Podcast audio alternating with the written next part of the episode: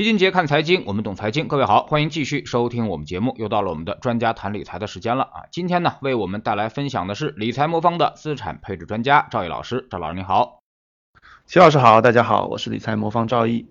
上周呢，美国劳工部啊公布了七月份的通胀数据，CPI 及核心 CPI 是增速双双回落。美国七月份 CPI 同比上涨百分之八点五，较前值百分之九点一是回落了六十个基点。随之呢，美股就迎来了反弹啊，嘛标普百指数呢当日涨幅就超过百分之二，不知道是不是受到了美股的带动呢？A 股的沪深三百指数和香港恒生指数也出现了一个超过百分之二的上涨。那么，请问赵毅老师，您觉得通胀啊低于预期是否能够令美股出现连续的反弹，重回牛市呢？那么，对于 A 股和港股影响又有多大？嗯，好的。美股呢，上周三公布了这个弱于预期的这个通胀数据之后啊，是确实是向上突破。那目前呢，标普五百、纳斯达克啊，分别从低点呢已经反弹了百分之十七和百分之二十三左右了。那美国七月份的 CPI 呢，同比是八点五，预期是八点七啊，上个月是九点一。核心的 CPI 同比是五点九，预期是九点一啊，上个月是五点九。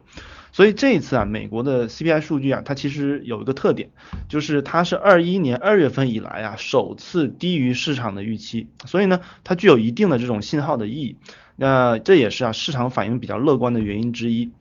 那其实呢，美国的通胀我们之前也分析过，它最大的一个扰动项啊，就是来自于能源的价格。在七月份之前啊，美国的通胀是持续的高于预期，并且走高啊，有一个很核心的原因，就是因为油价。不断的冲高啊，并且油价也是超预期的一个冲高，所以在七月份呢，随着这个原油价格的明显的一个回落啊，通胀也是超预期的一个回落。那在这次美国 CPI 的主要分项里面呢，七月份的能源分项同比增长达到了百分之三十二点九，但是它的增幅呢，相较于上个月啊，下降了八点六个百分点。那另外其他的方面呢，食品和服务的分项呢，同比分别增长了百分之十和五点六左右。那这两个分项呢，是较上个月啊抬升了零点五和零点一个百分点。所以整体上看，能源价格下降啊，就是带动美国七月份 CPI 出现明显回落的一个最主要的一个原因。但是呢，食品和服务其他的分项呢，仍然有很强的一个粘性。那此外呢，占整体 CPI 中啊，占比高达百分之三十左右的一个住宅分项啊，也是同比继续上升百分之五点七左右。所以整体来看，除了能源之外，美国的核心通胀和其他的分项啊，应该还是说还是依然比较顽固的。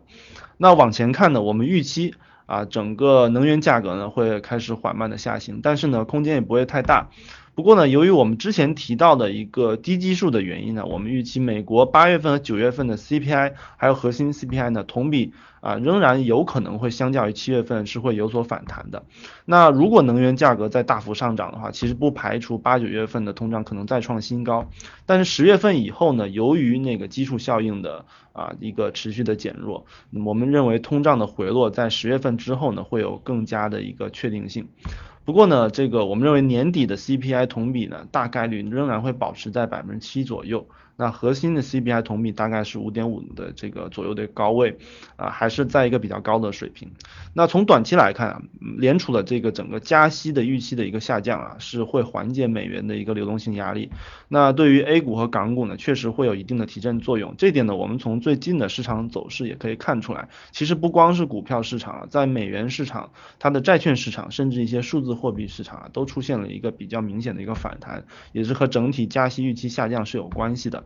不过呢，这个美国目前啊，它的经济上面的一个风险其实并没有完全消除。历史上啊，根据这个联储啊，它停止加息的这么一个过程的经验来看，美联储啊，基本上会遵循呢，开始加息的时候，它看的是通胀啊，通胀开始上行，它就会开始加息。但是呢，它停止加息的时候啊，一般来说它是看经济，有这么一个原则。从历史上看，每一轮加息停止的时候啊，美国的经济啊啊均大概率啊都会出现比较明显的一个走弱。那在这个时候呢，往往通胀仍然处在一个比较高的位置，那失业率呢，因为它是一个比较滞后后的指标，它也会仍然处在一个低位，和现在的情况很类似。所以现在呢，失业率处在一个非常低的一个情况，其实在我看来并不是一个特别好的现象，因为历史上失业率特别低的时候，就意味着美国经济过热风险比较大，那之后进入衰退的可能性也比较大。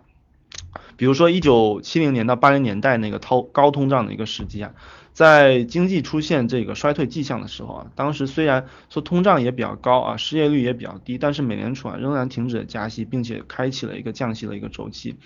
所以说呢，市场呢反而是在开始降息之后呢，可能会经历比较大的一个挑战，因为这个时候意味着经济开始出现了一些问题。因此呢，我们对美股的观点是啊。嗯，对于美股，我们认为它配置啊，依然还是要需要通过一个啊动态的估值来进行一个规划。如果呢这波的反弹的上涨冲得过高，那么我觉得明年经济开始出现衰退的时候，它回调的风险依然会有的。那如果啊这波的市场啊这个出现反而出现了一些回调，那我反而会觉得它是一个加仓的一个机会。所以在当前的估值水平下呢，我认为美股短期内啊。它的上涨的动力还是比较强的，它现在有一个向上的一个动能比较强，可能会继续冲高，但是我觉得也不需要追高。我们在组合中呢，如果能适度的保持它的一个比例配置，长期持有即可了。嗯，有这么一种说法，就是美股呢，要么呢就是一涨十几年啊，要么呢就是十年不涨啊。从二零零九年开始算到二零二一年，其实已经连涨了这个十几年的时间了。那么是否意味着未来美股的这个投资收益贝塔的机会会比较少呢？啊，那么您是否可以给我们讲解一下最近的这几十年，尤其是布雷顿森林体系解体之后啊，那么美股这种大的周期表现？好的，其实啊，所谓美股十年不涨啊，其实它指的是啊，美股如果它经历过一个特别大的一个泡沫之后啊，它可能需要十多年之后才能再创新高。比如说最近的一个例一一次例子啊，比如说标普五百在两千年的互联网泡沫之后啊，它在零六年的时候啊，短暂的一个追平过了一个之前的新高之后呢，一直到一三年二零一三年的时候才再次创了新高。那但是现在来看呢，这种这个所谓美股十年不涨的情况，其实在最近几年并没有延续。那之所以有这么一个变化呢，其实很重要一个原因在于它的货币政策出现了改变。其实零八年之后啊，美联储的放水的态度都会比之前更加的坚决，这个和之前相对滞后的一个货币政策是有很大的一个不同。那长期可以保持一个适度宽松的货币政策，我认为是对一个国家资产长期啊投有具有投资价值的一个很重要的一个原因。其实这点不光适用于美股，其实也同样适用于中国啊。其实对于中美的两国资产资产，我一个观点是啊，两国的资产长期啊都会受益于这个宽松的一个货币政策。那美国近半年来虽然处于一个加息的周期，但是你如果你拉长时间看，美国从八零年代开始啊，利率就一直处在一个下行的周期。那随着通胀见顶啊，我认为美国利率啊在明年大概率也可能会重新回到一个下降的一个区间。啊，我们中国昨天也宣布下调了这个麻辣粉的一个中标利率，大概十个基点。整个债券市场的反应是非常强烈的啊，十年期国债收益率已经突破今年一月份的一个低点啊，达到了百分之二点六五左右啊，这也是印证了我们之前的一个观点，就是说经济不太好，我们中国的这个宽松政策，我认为还是会继续持续的。因此呢，从获取宽松的这种货币政策的这个角度啊来说呢，其实我认为中美两国资产都可以长期受益于这种啊刺激性的一个政策，获取长期的一个收益。那回到美股，我们还可以从风险的角度来看看看它的一个投资价值。如果我们总结过去啊美股下跌的一个经验，其实美股历次的一个大跌啊，无非就是两个原因。第一个原因呢，就是说啊经济出现了比较大幅度的一个衰退，比如说零八年的金融危机。那另一种原因呢，就是说它的资产出现了比较大的一个泡沫，比如说两千年的这种互联网泡沫。那从现在美股的估值情况来看呢，我认为。啊，在过去十年，它也就是处在一个历史均值的一个水平。那我的观点是呢，它并不存在一个特别大的一个泡沫。那在它估值没有泡沫的一个情况下呢，其实美股上涨概率还是比较大的。比如说从零三年到现在的十九年时间里面啊，美国美股啊只有四年的时间是下跌的，并且呢，它从来没有发生过连续两年下跌的一个情况。那在美股过去一百年的这个历史中啊，最长时间的连续下跌年份呢，也只有三年。所以呢，在资产没有泡沫的情况下呢，我认为我们发生两千年式的这种互联网泡沫式的一个下跌的可能性其实还比较小的。那如果未来美股要下跌，我认为啊，更可能呢是由于类似于零八年金融危机后期那样啊，和经济衰退有关的一个原因。那当前呢，其实美国确实已经在二季度啊进入了一个技术性的衰退，但是和零八年相比呢，美国的整体的金融系统啊，这个监管它已经变得更加的严厉，整个金融机构它的经营也已经变得比较保守了，很多创新型的业务已经没有掉了。所以发生这个金融机构引发的整个系统性的风险的可能性其实不大。那如果金融机构可以正常的一个运作呢，它那么即使发生衰退，对于整个经济的影响其实也是比较可控的啊，因为金融机构可以持续的给经济输血来盘活这个经济，那就能够避免像零八年的那种情况。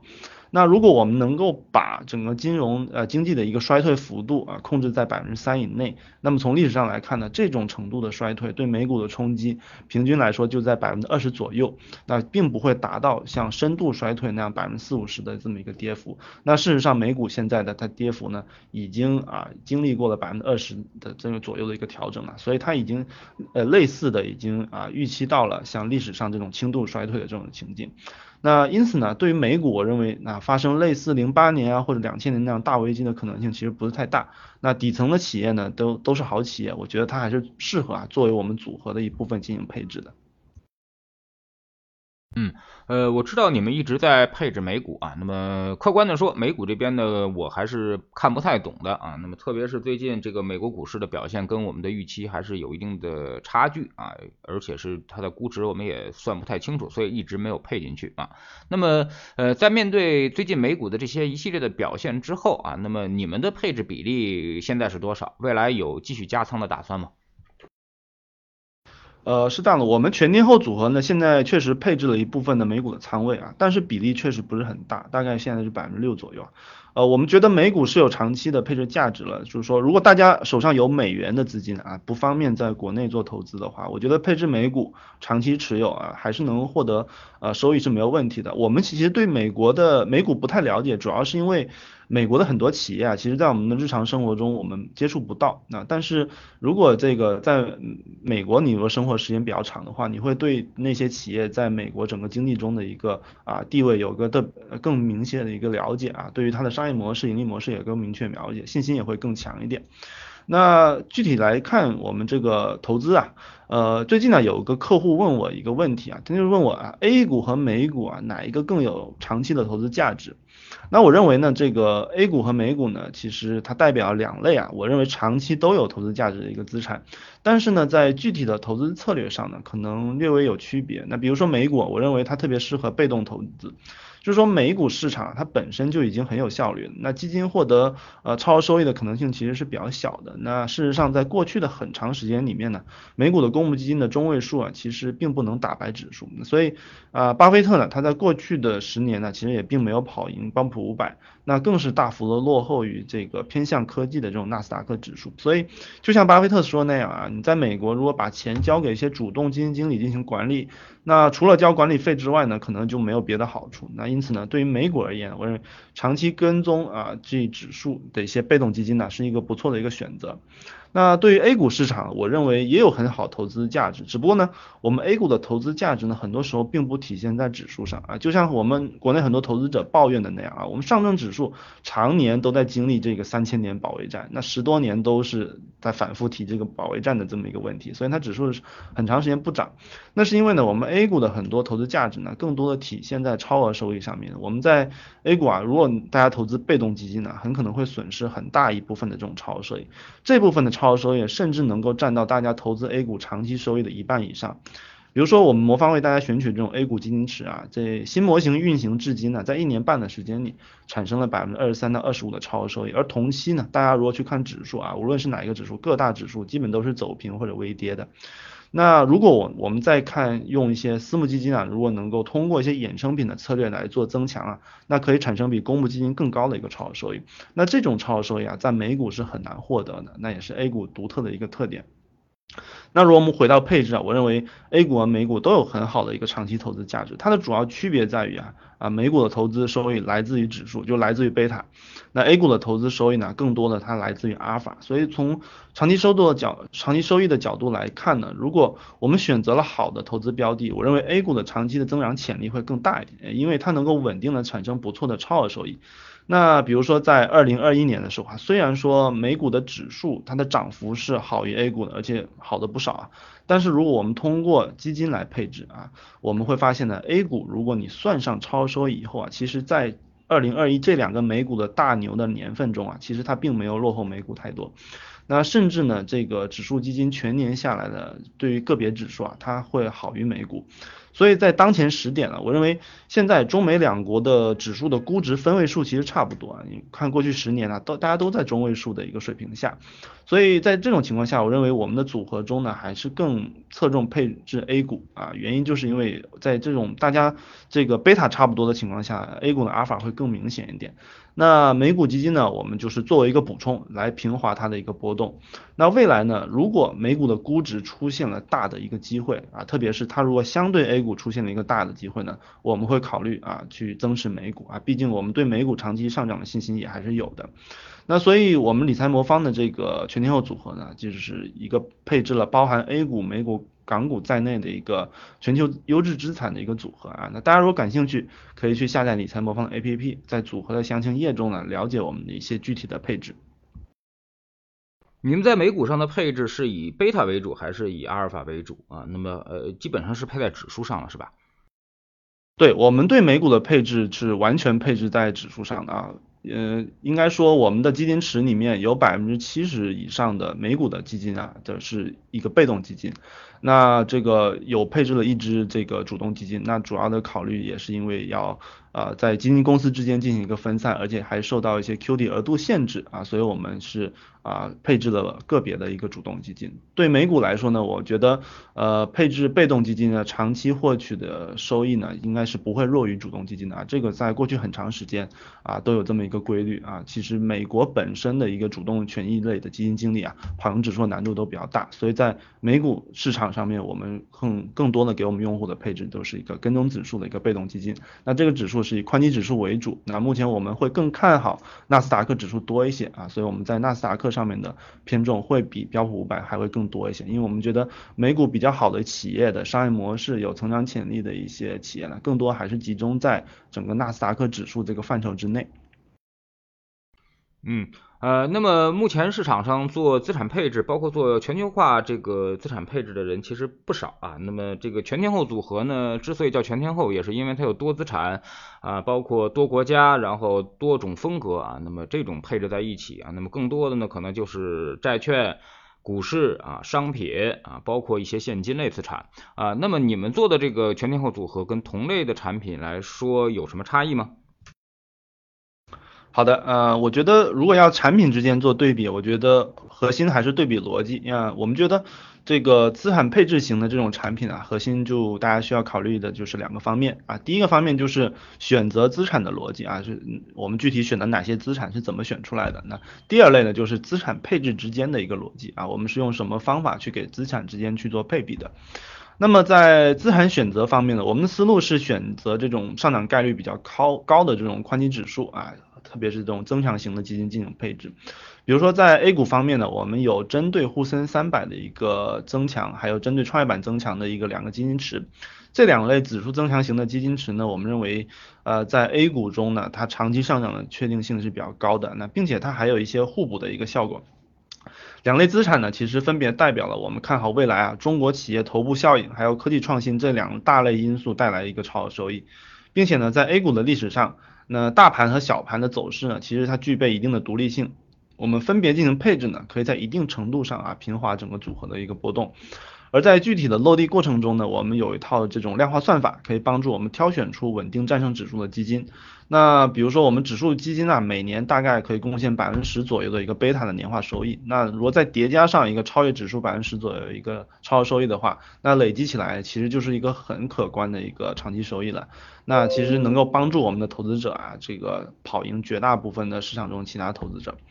那除了 A 股之外呢，我们还会配置部分的美股和港股。那港股的配置呢，我们会集中在对中概股的配置，因为目前呢，很多这个科技创新型的企业并没有在国内上市，呃，但是他们已经在我们的经历中，甚至在我们的整个股票市场中啊，占据了很重要的一个部分。那通过 QD 基金呢，对这部分的资产进行配置呢，可以帮助我们更全面的分享中国企业的一个成长啊，并且分享到一些没有在 A 股进行上市的企业的一些成长。那此外呢，除了中国资产之外呢，我们认为美股中啊也存在大量优秀的企业，这类企业的商业模式啊，在很多 A 股中啊，它其实是没有对应标的的。那因此呢，比如说我们通过配置美股啊，也可以帮助我们获得全球优优秀一些企业的一些投资回报啊。比如说美国企业很明显和中国企业相比啊，它对政府的影响能力是比较强的，所以它产生垄断利润的呃能力也是会比我们国内企业呃更强一些。那配置这类型的美股企业呢，其其实天然的和我们 A 股的企业呢，是在商业模式和市场走势上都会有一定对冲的效果。那在配置的比例方面呢，我们目前的全牛组合在股票方面的配置以 A 股为主。那原因呢，就是因为我们之前讲过的 A 股持续产生超额收益的能力会比较强。那境外的美港股呢，我们的配置呢是作为一个补充。啊，这个可以认为呢，就是在当前的估值水平下，我们认为 A 股基金长期来看呢，可能会对组合贡献更好的一个长期收益。那此外呢，在动态操作的一个层面呢，我们会通过定期的再平衡，来使得组合中的资产呢处于一个最优的配比状态。并且呢，通过这种再平衡的操作呢，我们会定期通过一些低买高卖的方式来获取啊额外一部分的超额收益。那这部分的收益呢，大概每年能够帮助我们的投资者获得啊两到三个百分点的一个额外的一个收益。啊，在业绩方面呢，从绝对收益的角度来说呢，其实今年以来啊，不同风险等级的产品的表现差异也比较大。那比如说，呃，风险等级比较低的产品啊，比如说我们的稳健组合啊，在最近已经创了新高啊，主要是因为我们配置的债券基金呢，呃，表现非常好啊，跑赢了市场的基准，也跑赢了绝大部分的一个竞品。那这个风险等级高的这种这个全天候组合啊，比如说我们以风险等级十为例啊，因为它股票占比会比较高一点啊，今年以来的绝对收益水平目前还大概在百分之六左右，呃，负百分之六左右，但是呢，它相对于比较基准啊，仍然产生了不错的一个超额收益。那我们对产品的定位呢啊是希望它可以长期跑赢市场指数。那市场下跌的时候啊，我们希望它少跌一点；那市场上涨的时候，我们希望它多涨一点。那这点特点呢，其实我们从去年到现在啊，无论是经历过上涨还是下跌的市场环境中啊，其实我们都做到了这点。那未来呢，我们也会继续通过这种方式呢，来帮助大家啊稳定的获取超越市场的一个收益。那从结果上来说啊，我们新模型上线以来啊，其实无论是去年还是今年。呃，我们的全天候组合在市场同类产品中的排名都还是比较靠前的啊。大家手中啊，如果有其他的投顾类型的产品呢，也可以自己对比一下。那具体的业绩数据呢，由于合规的问题啊，如果大家感兴趣呢，可以啊自行在我们理财魔方的 APP 中的详情页中啊做进一步了解啊。我们在这里就不做过多的一个展开。嗯，刚才您所说的这个，在基准的年化百分之十的基础上，还能再跑出一定的阿尔法，甚至这个阿尔法还不低啊。那么这个阿尔法来源是哪？如果做一级拆分的话，好的，比如说我们这个，其实我们 A 股的这个基金组合啊，其实在。啊，上线以来已经做到了这个百分之十以上的一个超额收益啊，甚至年化可以达到百分之十五。这部分的超额收益呢，其实呃几方面原因啊，首先一方面呢是对于我们专业的投资人来说啊，由于我们这个呃整个 A 股市场的整个成熟度还不如美股，所以呢在择券方面呢，机构还是有一定的一个优势啊。其实上交所也做过一个统计啊，这个专业投资者。啊，在我们 A 股投资过程中啊，择时它没有超额收益啊，但是择券啊，择券找到一个好的券、好的股票，长期持有，它能够产生还是比较明显的一个超额收益的。所以大家无论无论是通过公募基金还是私募基金啊，这个都能够获得一部分这种择券方面的一个收益。那另外呢，对于机构来说啊，比如说公募基金啊，它还有一些额外的一些超额收益，可能会来自于一些制度上的一个优势啊，比如说它可以通过打新啊，它可以通过定增，它可以通过一些。啊，这个比如证券出借啊，能够产生一些由制度上赋予机构啊有优势的这么一些操作手法，也也可以帮助啊这个我们的用户获得这部分的超额收益啊。所以这部分的超额收益从市场的平均来看，比如说我们公募基金啊，比如过去十几二十年吧，相对于指数，它产生的超额收益大概年化能够达到百分之五左右。